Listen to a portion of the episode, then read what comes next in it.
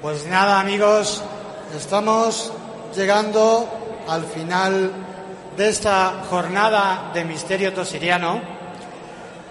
Quisiera desde aquí, en el nombre de API Inframundo, darle las gracias de nuevo a la Corporación Municipal por el apoyo prestado, al Instituto Acebuche de la localidad por habernos prestado el equipo de sonido,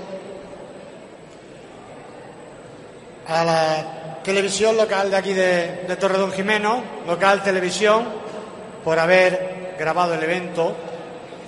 Y para terminar, tenemos con nosotros, procedente de Valladolid, poco hay que decir ya de él que no se conozca, a un gran investigador de todo tipo de fenomenología, con una gran legión de seguidores.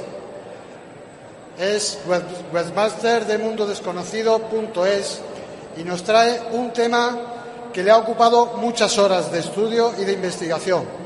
Nos hablará del caso Humo el gran José Luis Camacho. Un placer tenerte aquí.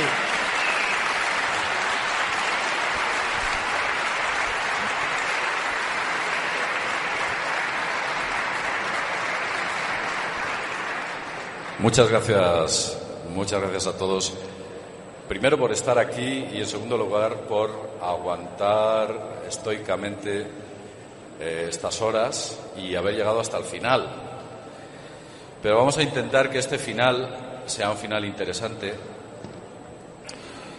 Y para ello voy a hablar de un tema que nos tuvo a un grupo de personas investigando y viajando durante bastantes años. De hecho, desde aproximadamente el 97 hasta el año 2003. Un tema que, pese a que estábamos investigando otras cuestiones, nos centramos mucho en él porque encontramos eh, cosas absolutamente asombrosas. Es concretamente el caso Humo. El caso Humo, que ha sido por la ufología oficial maltratado, vilipendiado y, desde luego, difamado, que son las palabras que debería utilizar. Sé que muchos de vosotros, tal vez por vuestra juventud o quizás porque el fenómeno no os interesó en su momento, os estaréis preguntando qué es humo. Humo o los humitas son una especie avanzada muy similar al ser humano que tuvo conocimiento de la existencia del planeta Tierra hace muchos años. Ellos, desde su planeta, envían unas naves y llegan a la Tierra. Esos expedicionarios ven que su morfología es muy similar a la nuestra y se mezclan entre nosotros. Ellos así lo afirmaban. Durante mucho tiempo, estos individuos empiezan a mostrar una serie de contactos y de informes mostrando pues parte de las costumbres de su planeta, sociología, eh, incluso datos científicos. Y Después de ese compendio que duró 40, 40 años, más de 40 años, incluso hoy en día se siguen recibiendo informes de, estos eh, seres, los humitas, informes que se están recibiendo en Francia concretamente. Después de 40 años y después de más de 200 cartas e informes, nos damos cuenta que para ser un fraude resulta especialmente largo y difícil de poder llevarlo a cabo. Pero vamos a empezar a contaros qué es Humo. Humo es eh, un planeta, un planeta que está habitado. Es un planeta que orbita alrededor de la estrella Wolf 424. La estrella Wolf 424 es una estrella muy pequeña, no la veríamos a simple vista, necesitaríamos un potente telescopio y está situada concretamente en la constelación de Virgo. Es un planeta, el planeta Humo, un poquito mayor que la Tierra. Tiene una gravedad aproximadamente de un 20% por encima de la nuestra, con lo cual sus habitantes tienen que hacer un mayor esfuerzo para moverse y hacer todo tipo de actividad física. Después de una serie de estudios sobre los documentos entregados por estos extraños personajes que son los submitas, los franceses llegan a la conclusión, y fueron incluso físicos franceses los que investigaron este, este asunto, de que la civilización humita está aproximadamente 2.500 años más avanzada que la nuestra. Eh, este planeta, que está situado a 14,47 o 43 años luz, pues es muy peculiar. Es una estrella de color marrón y su planeta, digamos que tiene más, eh, muchas más aguas, muchos más océanos que el nuestro. El aspecto de un humita, muchos os estaréis preguntando cuando he dicho que se parece al ser humano, el aspecto de un humita, y esto es un retrato robot, es una fotografía cogida, modificada en base a una serie de roles que supimos que tienen los humitas, y aproximadamente el aspecto de un humita es parecido a este. Este sería más o menos la apariencia que pudieran tener. Tienen aspecto nórdico, aparecen o aparentemente son humanos. Y aunque esa morfología humana pueda llegar a ser sospechosa y decir, bueno, ¿cómo viviendo 14 años luz de nosotros se parecen a nosotros? Y es que, al parecer, el universo, cuando desarrolla la inteligencia, tiende a generar lo que se denomina el antropomorfismo. La forma humana va ligada a la inteligencia. A medida que se desarrolla la inteligencia, los seres se van pareciendo a lo que somos nosotros, los homínidos. Ellos tienen la piel un tanto rosada, miden aproximadamente entre 1,90 y 1,95 de altura, metros. Las mujeres son más, más menuditas, son más delgadas y más pequeñitas. Ellos eh, tienen un aspecto atlético, sin llegar a ser excesivamente atlético, un aspecto atlético y su color es eh, gris, levemente rubio, pero tiende a ser como una tonalidad grisácea. Los ojos suelen ser azules, un color azul bastante más claro que el que podáis encontrar habitualmente. Pero ellos eh, comunican en algunos de sus informes que tienen una serie de manchas en la piel que les podían o podrían diferenciar de nosotros claramente, con unas pigmentaciones en unas zonas que nunca especifican y esas pigmentaciones deben ser de color amarillento. También tienen una curiosa característica, tienen hiperdactilia.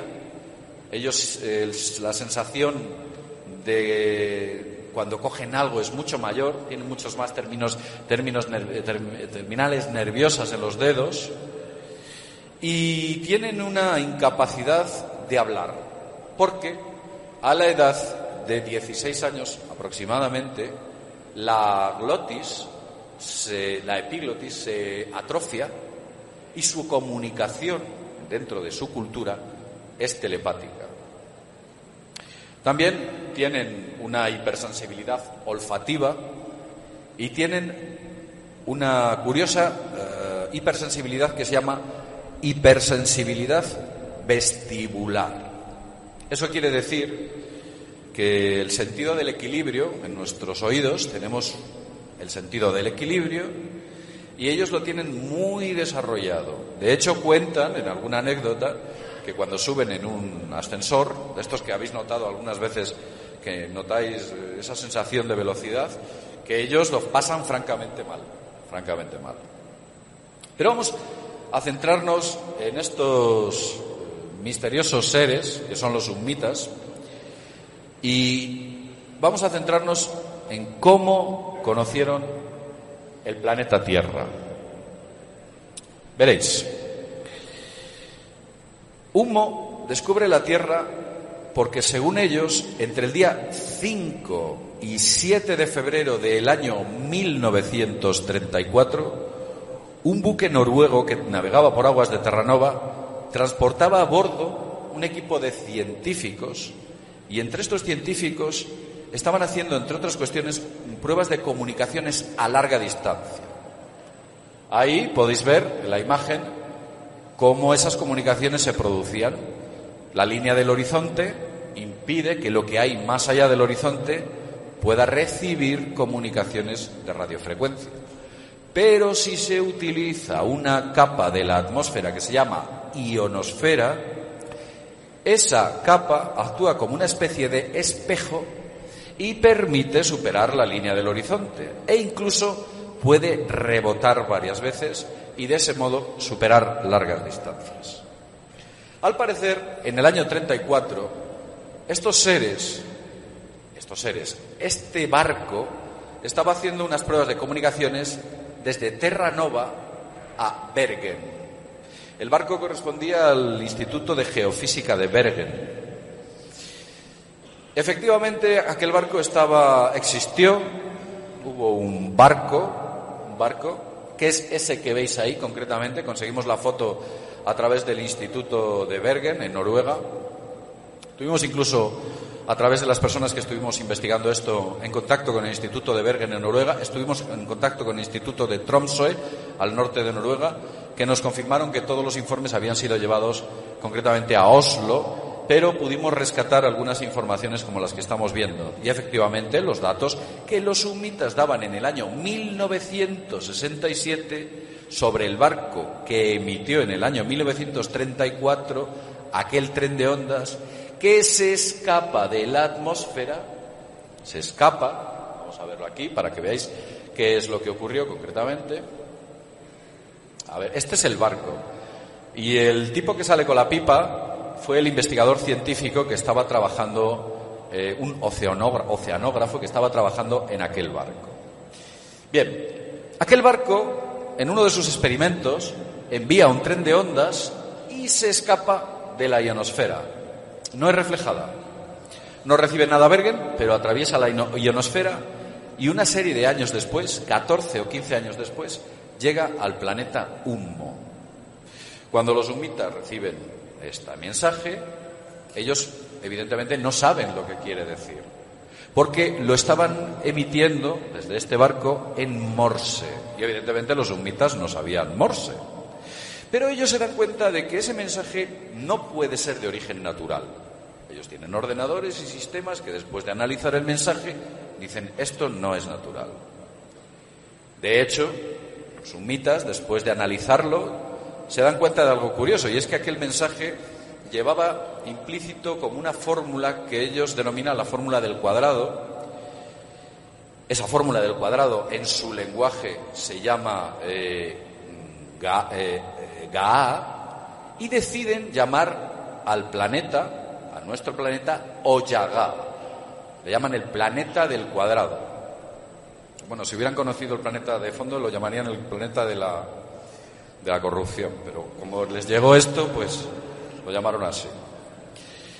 El caso es que ese tren de ondas, como ya he dicho, se escapa, ellos deciden investigar y mandan una expedición que pocos años después llega a la Tierra y es cuando empiezan a conocer nuestro planeta y empiezan a mezclarse entre nuestra red social, pero directamente. Son unos auténticos insiders, están entre nosotros. ¿Lo están? Lo que pasa que su parecido y ciertas estrategias que utilizan les impide que nosotros podamos identificarlos fácilmente. Veréis, ellos cuando llegan, curiosamente, envían una carta en los años 60 diciendo nuestra primera expedición aterriza en un lugar que se llama eh, en un lugar que se llama La Javi, La Javi. Este es un paisaje de La Javi. La Javi está en Francia, está en los cerca de los, los, Alpes, los, los altos Alpes, me parece.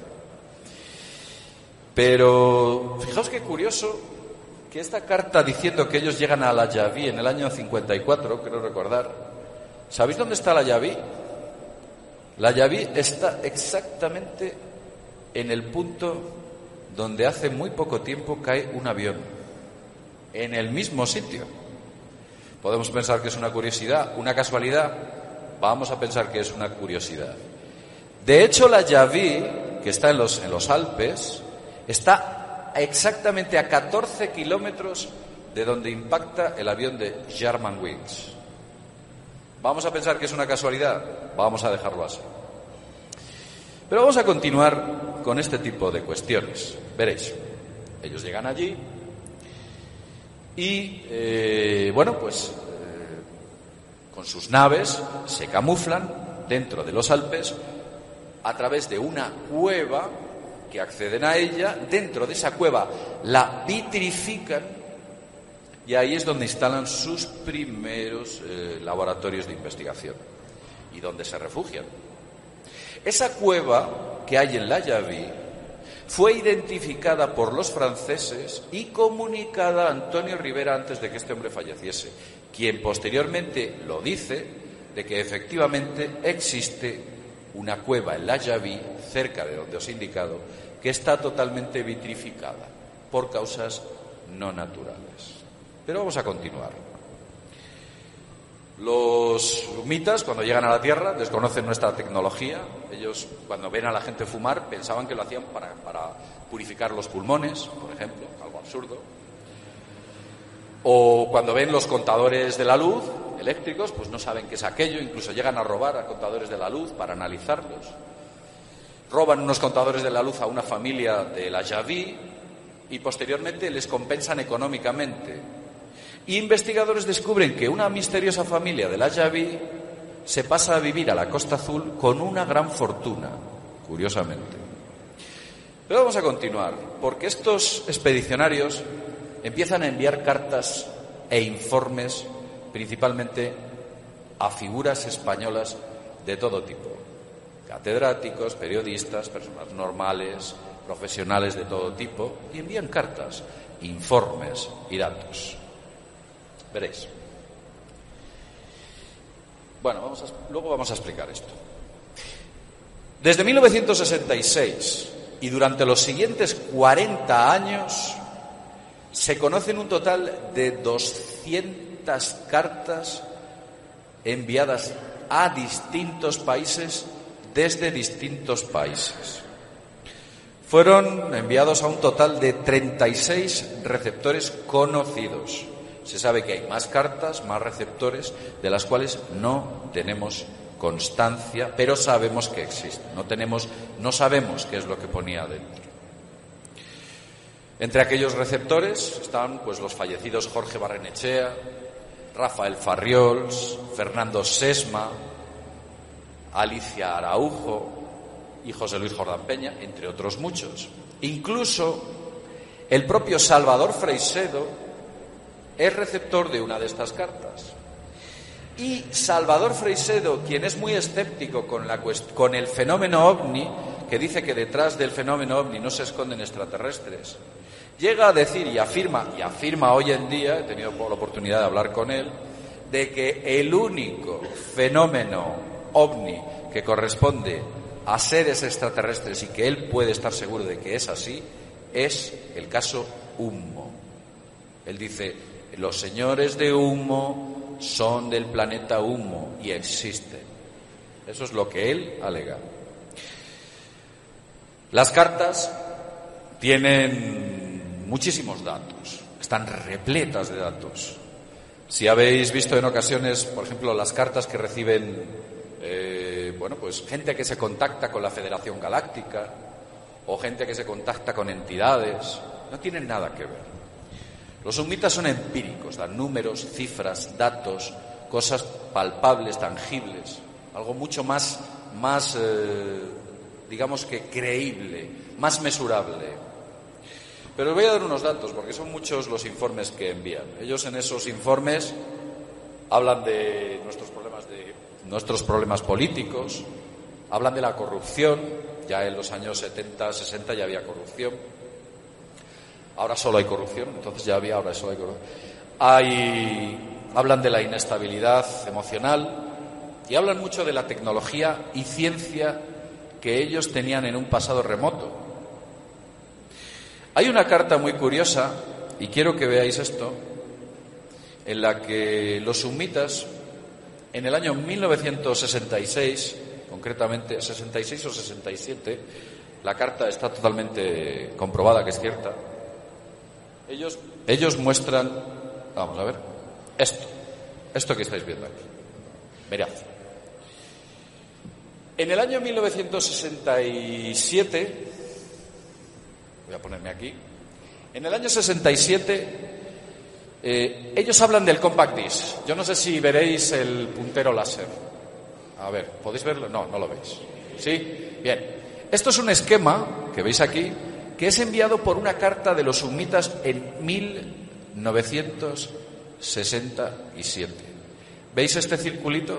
Esto era un compact y los sumitas decían, nosotros en nuestra antigüedad teníamos unos sistemas de grabación en discos por los que pasaba un láser y eran leídos los datos. Año 67.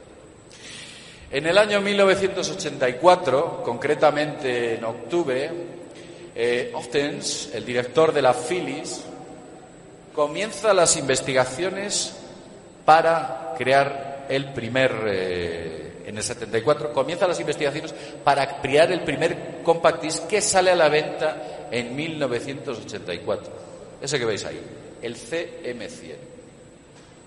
¿Cómo pudo Philips saber 10 años antes esta idea?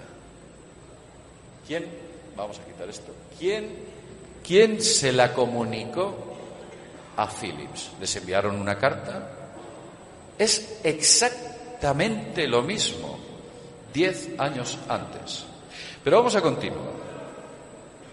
Veis, esto que veis aquí, que voy a apuntar, lo veis aquí, es una carta enviada en el año 1967 en el que los sumitas dicen, miren, nosotros tenemos no lentes rígidas, nuestras lentes son de gas, más limpias, transparentes y además se puede modificar la refracción de la luz. Pues fijaos qué cosas. En septiembre del año 2013 descubren en una universidad de Ohio las lentes fluidas, una novedad, capaz de modificar su refracción a través de un fluido, una tecnología que 40 o 50 años estaban dando aparece creada en la Tierra. Preceden a la tecnología. Pero voy a continuar. Aquí es cuando la matan. Y os voy a explicar por qué. Los sumitas muestran esta imagen de aquí arriba. ¿La veis? Este, este, esta imagen de aquí. Y corresponde a una carta del año 1967. La imagen de arriba. Pues resulta que el tipo que descubre los ordenadores cuánticos en el año 1981, imaginaos años después, se llama Paul Benioff, expuso su teoría con este diagrama, el azul. ¿No os parece muy parecido? ¿Cómo pudieron los sumitas hablar de ordenadores cuánticos 15 años antes de que un físico desarrollara su aspecto teórico? Incluso si observáis la imagen, a que se parece como mucho, demasiado sospechoso. ¿Quién inspiró al señor Benioff? Pero vamos a continuar. La cosa es bastante más compleja de lo que parece. Ellos, en sus informes científicos, hablan de muchas cosas, como he dicho. Ellos hablan de su Internet en los años 60, antes de que ni la idea de Internet se pasara a nadie por la cabeza. Ellos hablan de la realidad virtual, algo que no empieza a ser o tener sus aspectos teóricos hasta los años 80. Y ellos descubren algo muy curioso. Ellos dicen que la vida que aflora en el universo es debido a que el criptón se asienta sobre nuestra cadena genética al final. El cierre del ADN es una una serie de pares de átomos de Krypton, 86 pares. Se colocan ahí y cierran la cadena genética. Claro, alguno dirá, bueno, y no se puede demostrar. Pues hubo un francés que se llama Jean Polion que se le ocurrió coger, después de leer el informe de los sumitas, levadura de cerveza, un cultivo, insertarla dentro de un fluido de gas libre de átomos de cripto. Yo recuerdo haber estado en aquella reunión. Este tipo consiguió, a través de air liquid, eh, fluido oxígeno libre de criptón y descubrió que la vida, si no hay criptón, unos pocos átomos de criptón, no puede aflorar. Ese cultivo de levadura que tenía se murió y no se podía reproducir. ¿Qué sabían los sumitas? Son muchas cosas, demasiadas, como para pensar que esto es un fraude. Pero es que hay cosas tan curiosas como que, por ejemplo, los sumitas nos presentan un mapa, un mapa de su planeta, muy, muy, muy esquemático, pero en ese mapa aparece misteriosamente, en vez de meridianos y paralelos, una representación cartográfica similar a las llamadas líneas ley. Son una especie de cruces ortotécnicos, unos cruces de energéticos que aparecen desde el mapa de Pirireis hasta, por ejemplo, bueno, pues los desarrollos que hubiera podido tener o que tuvo en su momento el propio eh, Michel. Y ellos muestran esas líneas ortotécnicas en sus mapas originales, antes de que todas estas cuestiones saliesen a la luz. Con lo cual, nos damos cuenta de que hay muchas cosas que ellos predicen y preceden, incluso la fibra óptica. Como sabéis, los sistemas de comunicaciones de Internet, los datos, se pueden recibir aéreamente a través de cables de cobre, pero el rey de transmisión de datos es la fibra óptica, todavía a fecha de hoy. Se está evolucionando en otras tecnologías, pero es la fibra óptica. ¿Habéis intentado buscar quién descubre la fibra óptica? Buscarlo, no existe. Aparece como de la nada. ¿Quién inspira la creación de la fibra óptica? Los sumitas. Todo este tipo de cuestiones este tipo de datos, análisis, anécdotas, historias. Ellos muestran también las costumbres de su mundo, un mundo muy peculiar, un mundo en el cual existen grandes volcanes y un mundo en el cual su color o el color de su estrella, que es marrón, hace que todo el aspecto del planeta sea totalmente distinto a la Tierra. Ellos se fascinan cuando descubren la Tierra la naturaleza, su verdor, sus inmensos paisajes, sus maravillas. Se fascinan con el ser humano. El ser humano, según ellos, está atrasado tecnológicamente, pero dicen que artísticamente nosotros tenemos una evolución por encima de la, de la que tienen ellos, que nuestro sentido artístico es mucho más elevado. Ellos afirman que no son capaces de crear las obras artísticas que somos nosotros capaces de hacer. Sin embargo, su tecnología está muy por encima, 2.500 años por encima de la nuestra, según los cálculos que se pudieron hacer. Pero vamos a continuar. Veréis, entre todas estas cuestiones, los sumitas incluso hablan de temas religiosos. De ahí que incluso haya algún artículo sensacionalista que hablase, oh, es que los sumitas son una secta, tal, porque hacen mención a una especie de Mesías que existe en su planeta y que curiosamente lo encuentran con un gran paralelismo a Mesías que hemos tenido nosotros en la tierra, incluso con el propio Jesucristo, Buda, etcétera, etcétera, los grandes avatares.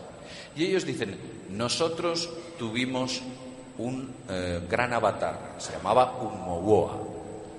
Bien, este tipo, igual que existen textos sagrados de nuestros avatares, pues escribe también sus textos sagrados.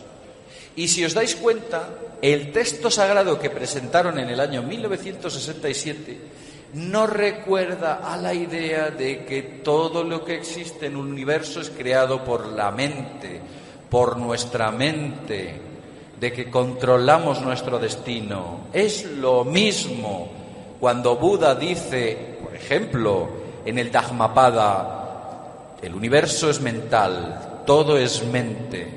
Están hablando exactamente lo mismo de lo que hablaba este ser que ellos tuvieron en su momento. Demasiado paralelismo. Además es curioso porque presentan una serie de escritos que no son dogmáticos, pero tienen un gran código deontológico de conducta. ¿Eh? Si os dais cuenta, bueno, pues eh, la figura de Jesús de Nazaret u otras figuras o avatares no hablan de lo que las religiones posteriormente intentan hablar, sino que hablan de un código de conducta, una moral, una forma de entender las cosas. Pero bueno, este es otro asunto. Vamos a continuar.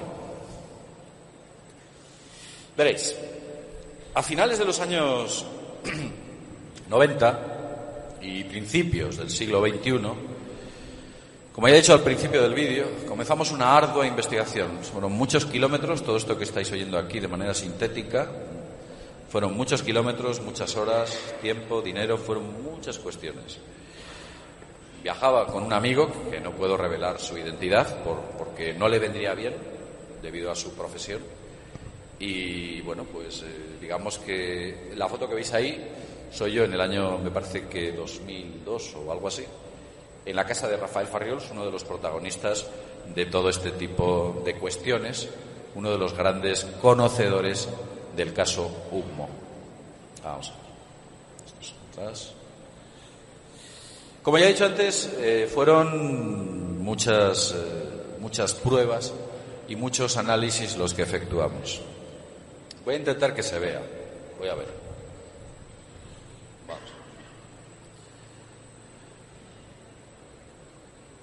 Bueno, lo vais a ver rápido, pero yo os lo voy contando.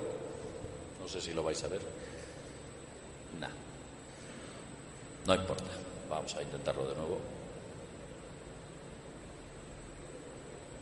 Bueno, no importa. Veréis. Ellos, cuando dicen que en el año 1934 un buque noruego llega a las costas de Terranova, eh, manda un tren de ondas, escapa ese tren de ondas, viaja en línea recta, llega a humo, ellos nos conocen, envían a expedicionarios. Entonces yo me cojo un programa eh, que se llama WinStar, que te permite poner la fecha, una ubicación, una dirección, y meto todos los datos que dan los sumitas.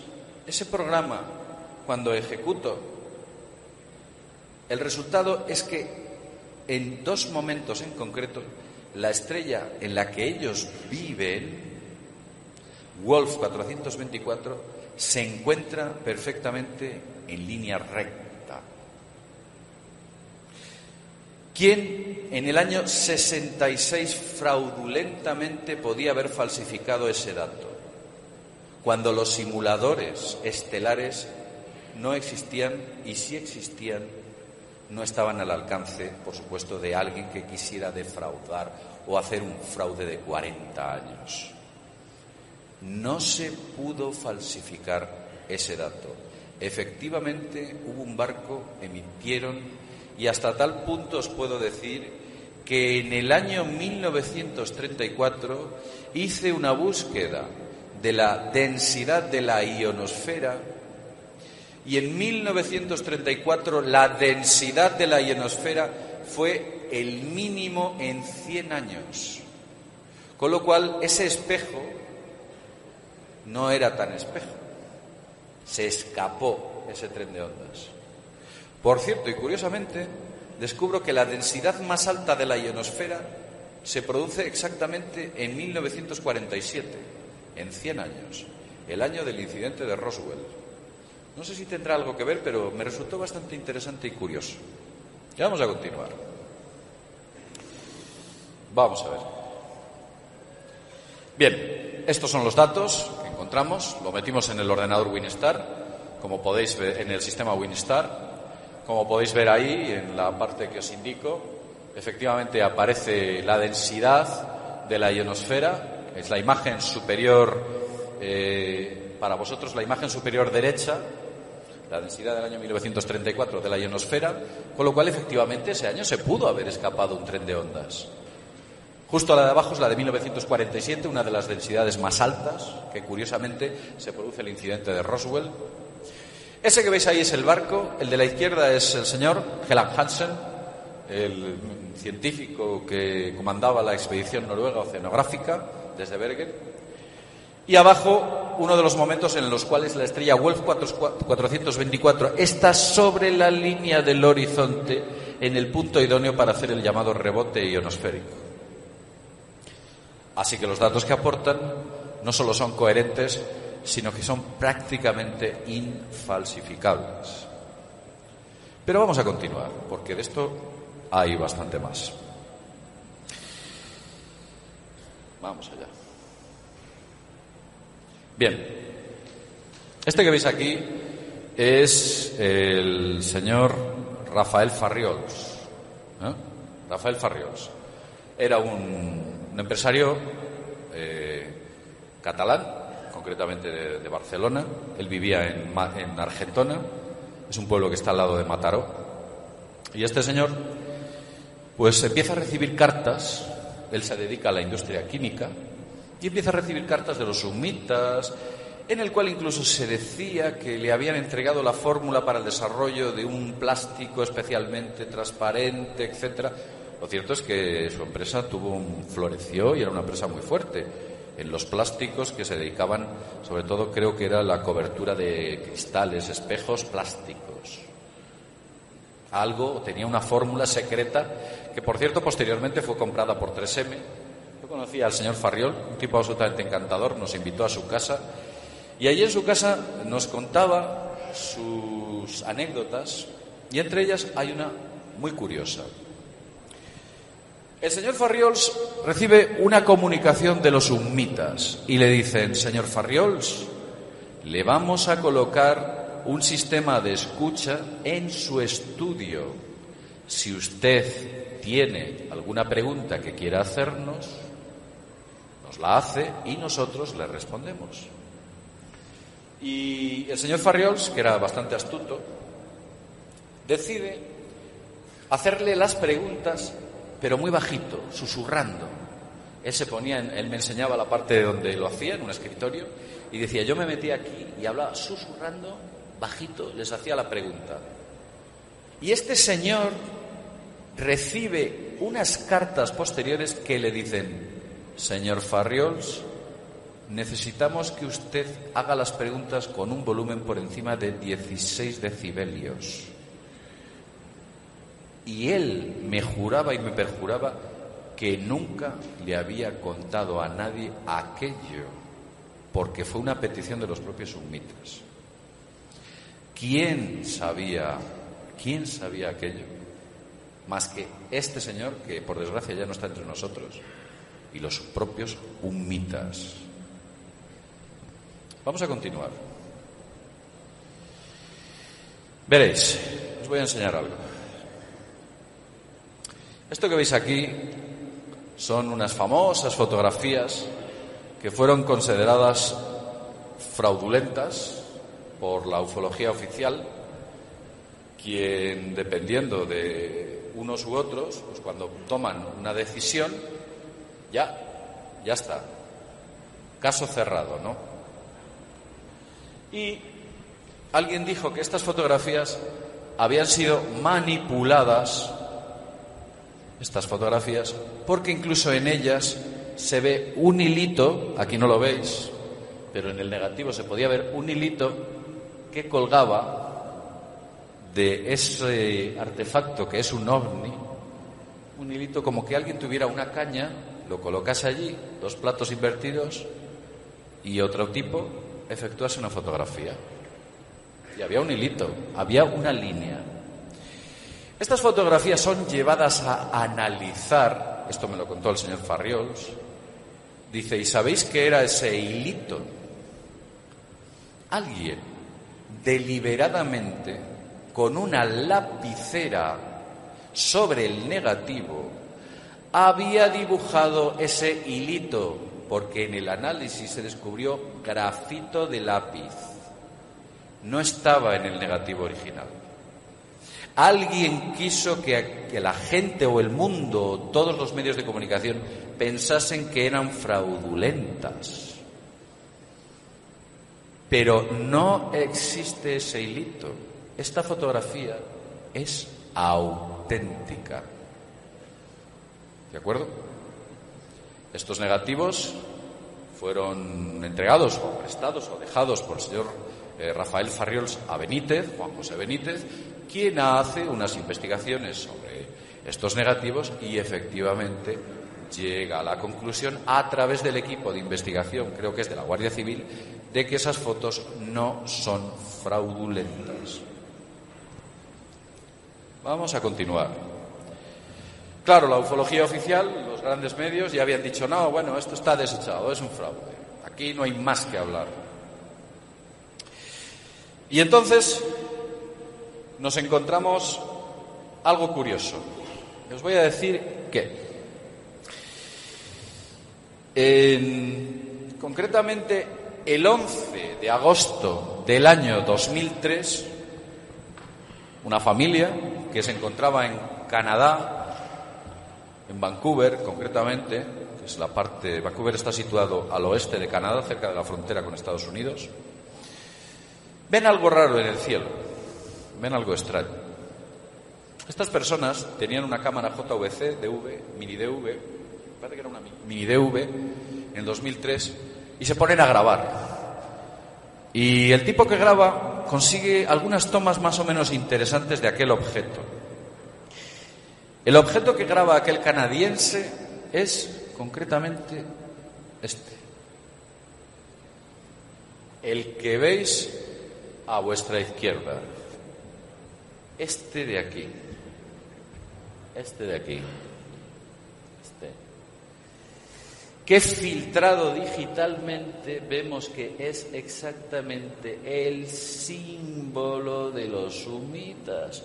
Y este pequeño radio que hay aquí es coherente con la pequeña distancia que hay aquí. Y el tamaño del símbolo es coherente con el símbolo original. Y casualmente hay comunicaciones sobre ciertas personas que afirmaban que estos señores de la H se encontraban cerca de la zona de los Grandes Lagos en Canadá. Y encontramos esta grabación. Os voy a poner la grabación original. No sé si se verá mucho por la calidad del proyector. Esto es una ampliación, pero os la pongo dos veces para ver si lo veis. La grabación que vais a ver al principio veréis fugazmente no está falsificada, es 100% original. Está sencillamente extraída, cortada y colgada en la red. Al principio veréis una zona donde aparece rápidamente y fugazmente un platillo, un objeto, con un símbolo parecido a este. Y posteriormente se puede ver el objeto como a la lejanía está maniobrando y se ve claramente ese logotipo. Año 2003. Voy a ponerlo. Desgraciadamente, el sistema que tengo aquí no me permite reproducirlo y vamos a utilizar un reproductor alternativo. Vamos allí. Tiene audio. En el audio se escucha eh, a estas personas, eh, bueno, pues de manera sorprendentes, sorprendidas. Esperad un momento, un segundo.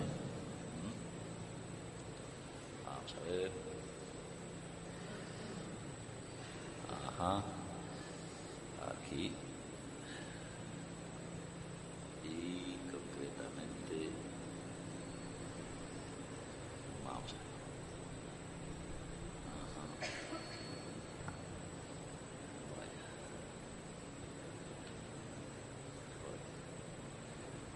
un segundo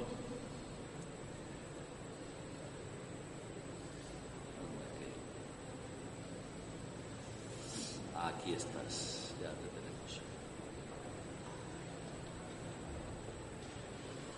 Quiero ver esta. Pues Pues no la estoy encontrando. Os aseguro que la tenía. Os aseguro que la tenía. Vamos a revisarlo de nuevo. Es una pena que no la veáis, vamos a intentarlo.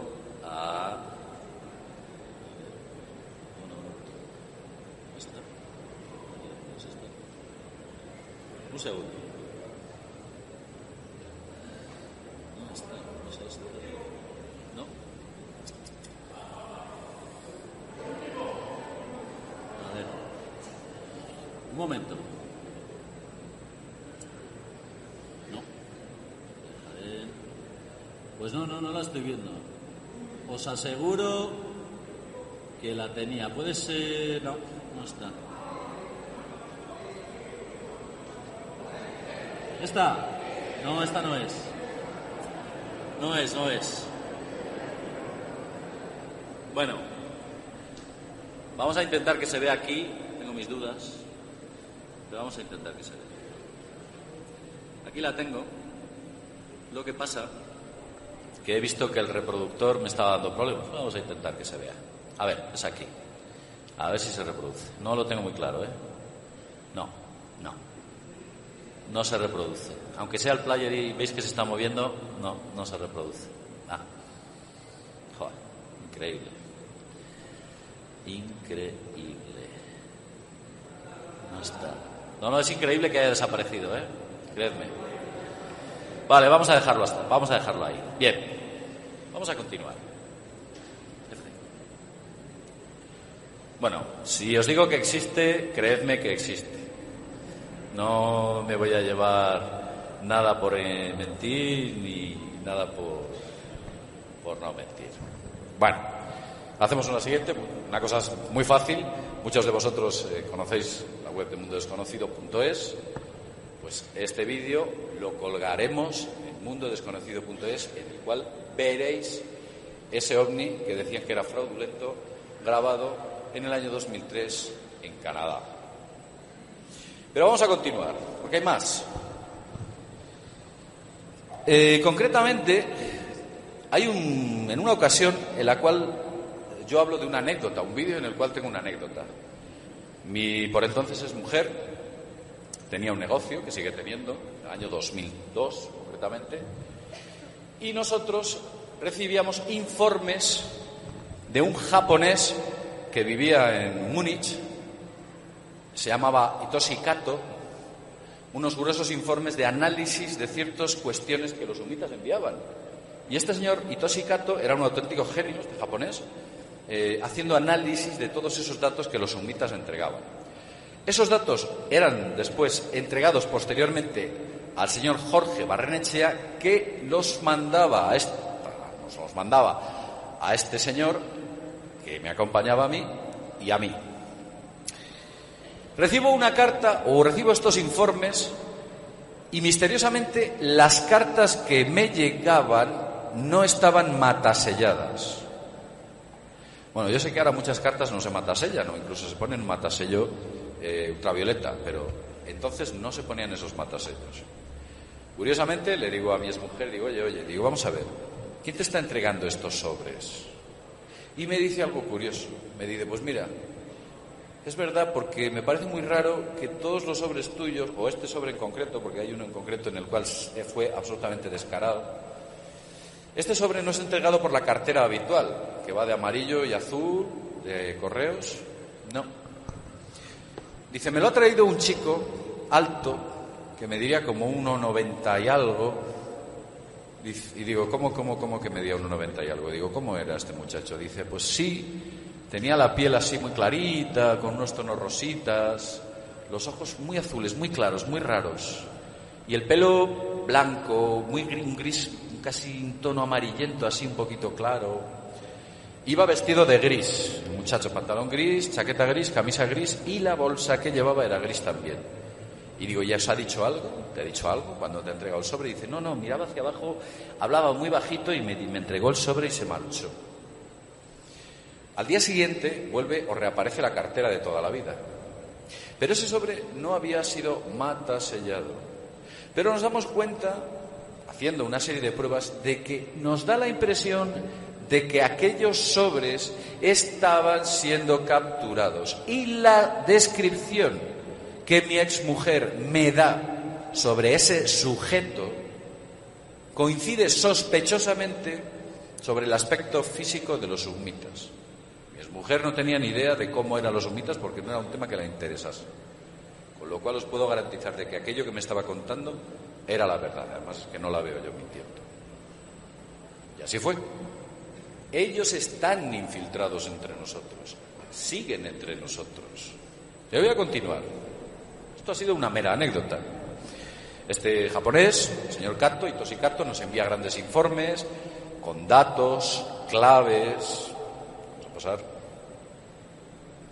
Y, y eh, finalmente eh, decidimos entre otra serie de personas que habían tenido la oportunidad de tener contacto más o menos directo con ellos, intentar hacer un retrato robot de exactamente cómo era ese humita, cómo son. Y a partir de un modelo de un noruego, versionamos en base a los relatos, uno, otro, otro, ese retrato robot, para finalmente llegar a esta imagen concluyente de que el aspecto de esos señores nórdicos es muy parecido a este que veis aquí, concretamente. Es un retrato robot. No penséis, si os encontráis por la calle un tipo así, no lo paréis y le digáis que es, no lo sabemos, pero esto es un retrato robot. O lo podéis parar. le podéis hacer un par de preguntas si queréis. Pero bueno, independientemente de todo esto. Nos damos cuenta que efectivamente todo, absolutamente todo, empieza a tener y cobrar coherencia dentro del propio caso Hugo.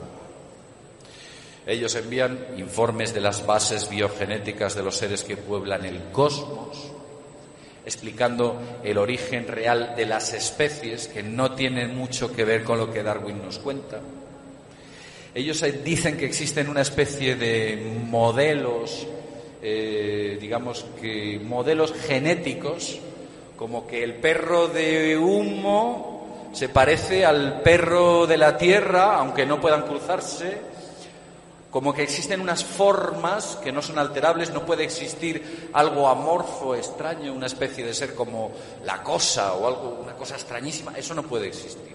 Ellos hablan de que existen unos patrones de que, por ejemplo, el, como ya he dicho antes, o el gato humita, pues es distinto, tiene una, algo distinto. El humita, por ejemplo, pese a ser tan parecido al ser humano, ellos dicen que hay unas importantes diferencias a nivel cerebral también, que no podría mezclarse con el ser humano. No se puede mezclar. Si habéis visto el dingo, el dingo es un perro australiano. Si veis al dingo, si veis al dingo, es como un perro, como un perro normal, de estos que veis un perro. Y sin embargo es totalmente su genética incompatible con el perro occidental. Nada, no se pueden mezclar. El dingo de Australia que fue apartado no se puede mezclar con el perro común del resto de continentes. Hay unas sutiles diferencias que impiden que ciertas especies se puedan cruzar. Y esas especies, cuando las distancias son mucho mayores, ocurre exactamente lo mismo. Vamos a continuar. Sé que lleváis mucho tiempo, ya tendréis ganas. Me, me veis un poquito rojo porque no estoy acostumbrado al sol de Andalucía, donde yo estoy no hay mucho sol. Ya no se sabe dónde acaba el jersey y empieza la cara mía, pero bueno dejarlo ahí. Vamos a continuar.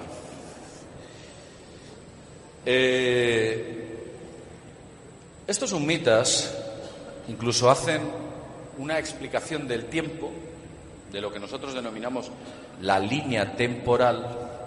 Ellos hablan de un túnel, un movimiento en el túnel, un avance, un retroceso, de una idea que nos recuerda muchísimo a las ideas que recientemente, en 2010, plantea un físico francés que se llama Jean-Pierre Garnier Mallet. que son avaladas por un grupo de físicos europeos e incluso por un premio Nobel. Bueno, lo del premio Nobel lo vamos a dejar ahí porque hay premios. A George Bush le nominaron para el premio Nobel. Imaginaos qué nivel. Pues sí, efectivamente, aquellos humitas estaban entregando información que posteriormente ha podido ser creada, avalada, como es el caso del que estamos hablando. Hay muchas más cuestiones. Podríamos hablar de la desinformación, los intereses que hay en que ellos digan, que los medios digan que sí existe el caso Humo, que no existe. Y los propios humitas alegan de que cuando el caso Humo cobra cierta notoriedad mediática, lo que hacen es que se dinamitan a sí mismos, crean falsas, eh, eh, digamos que noticias falsas de sí mismos para destruir esa popularidad que no les interesa que alcance cierto umbral. Hay muchas cosas. Nosotros incluso mm, tuvimos la oportunidad de escuchar sobre la posibilidad de que estos tipos hubieran estado en Albacete, concretamente en una casa que había en Albacete hace muchos años. Los ufólogos tradicionales afirmaban que se trataban de dos, eh, dos criminales nazis que se llamaban Framenberg y Smith, eran médicos médicos que no hacían biopsias, no hacían biopsias a ratitas precisamente, era una especie de mengueles. Y se decía que se habían, se habían refugiado allí y que no eran humitas. Me preocupé mucho en hablar con la asociación Widental, que es la asociación de los cazanazis eh, eh, israelíes, preguntándoles si efectivamente los doctores Framenberg y Smith habían estado alguna vez en España. Y la asociación Widental amablemente me responde, y fijaos, hablamos del año 98 por internet, que empiezan, nace en el 96. Me responde en castellano diciendo que no tenemos constancia en nuestros registros de que el señor Framenberg y Smith, estos, estos nazis, asesinos nazis, hayan pasado alguna vez por España. Con lo cual, vemos que aquella afirmación que los ufólogos tradicionales hacen es inconsistente, no tiene solidez. Y la dicen por cubrir, no sé si expediente, notoriedad o qué demonios. Y quizás nunca mejor dicho. El caso Humo, podríamos hablar horas y horas, creo que no es el momento oportuno. Hemos hecho un resumen de lo que hay detrás. Les buscó la CIA a través de la operación Red Castle. Sobre ellos se cierre un gran misterio. Les siguen buscando. Ellos están entre nosotros. El caso Humo es un caso abierto. Estoy absolutamente convencido de que esos señores del planeta Humo siguen entre nosotros. Y a fecha de hoy, las cartas en el siglo XXI se siguen recibiendo. De todos modos, lo dejamos ahí. Nosotros no podemos ser ni jueces ni actores en muchas ocasiones. Cada cual que coja lo que quiera y si quiere realmente buscar la verdad, la verdad que navegue o bucee dentro del caso y se llevará cosas eh, o descubrirá cosas muy sorprendentes. Y nada más, deciros que ha sido un placer estar con vosotros y vuestra cercanía es muy grata para mí, qué duda cabe. Gracias a.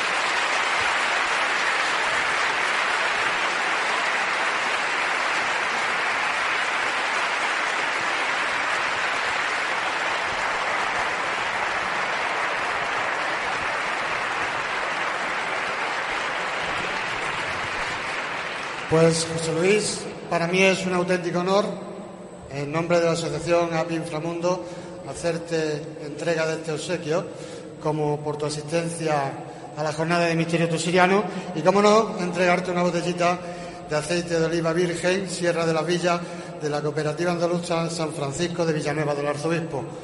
Es un placer para nosotros haberte tenido aquí y, como no, un aplauso para José Luis Camacho. Y esto ha sido todo, amigos. Gracias por asistir. Esto no habría sido posible si ustedes no hubieran estado aquí. Otro aplauso para ustedes también.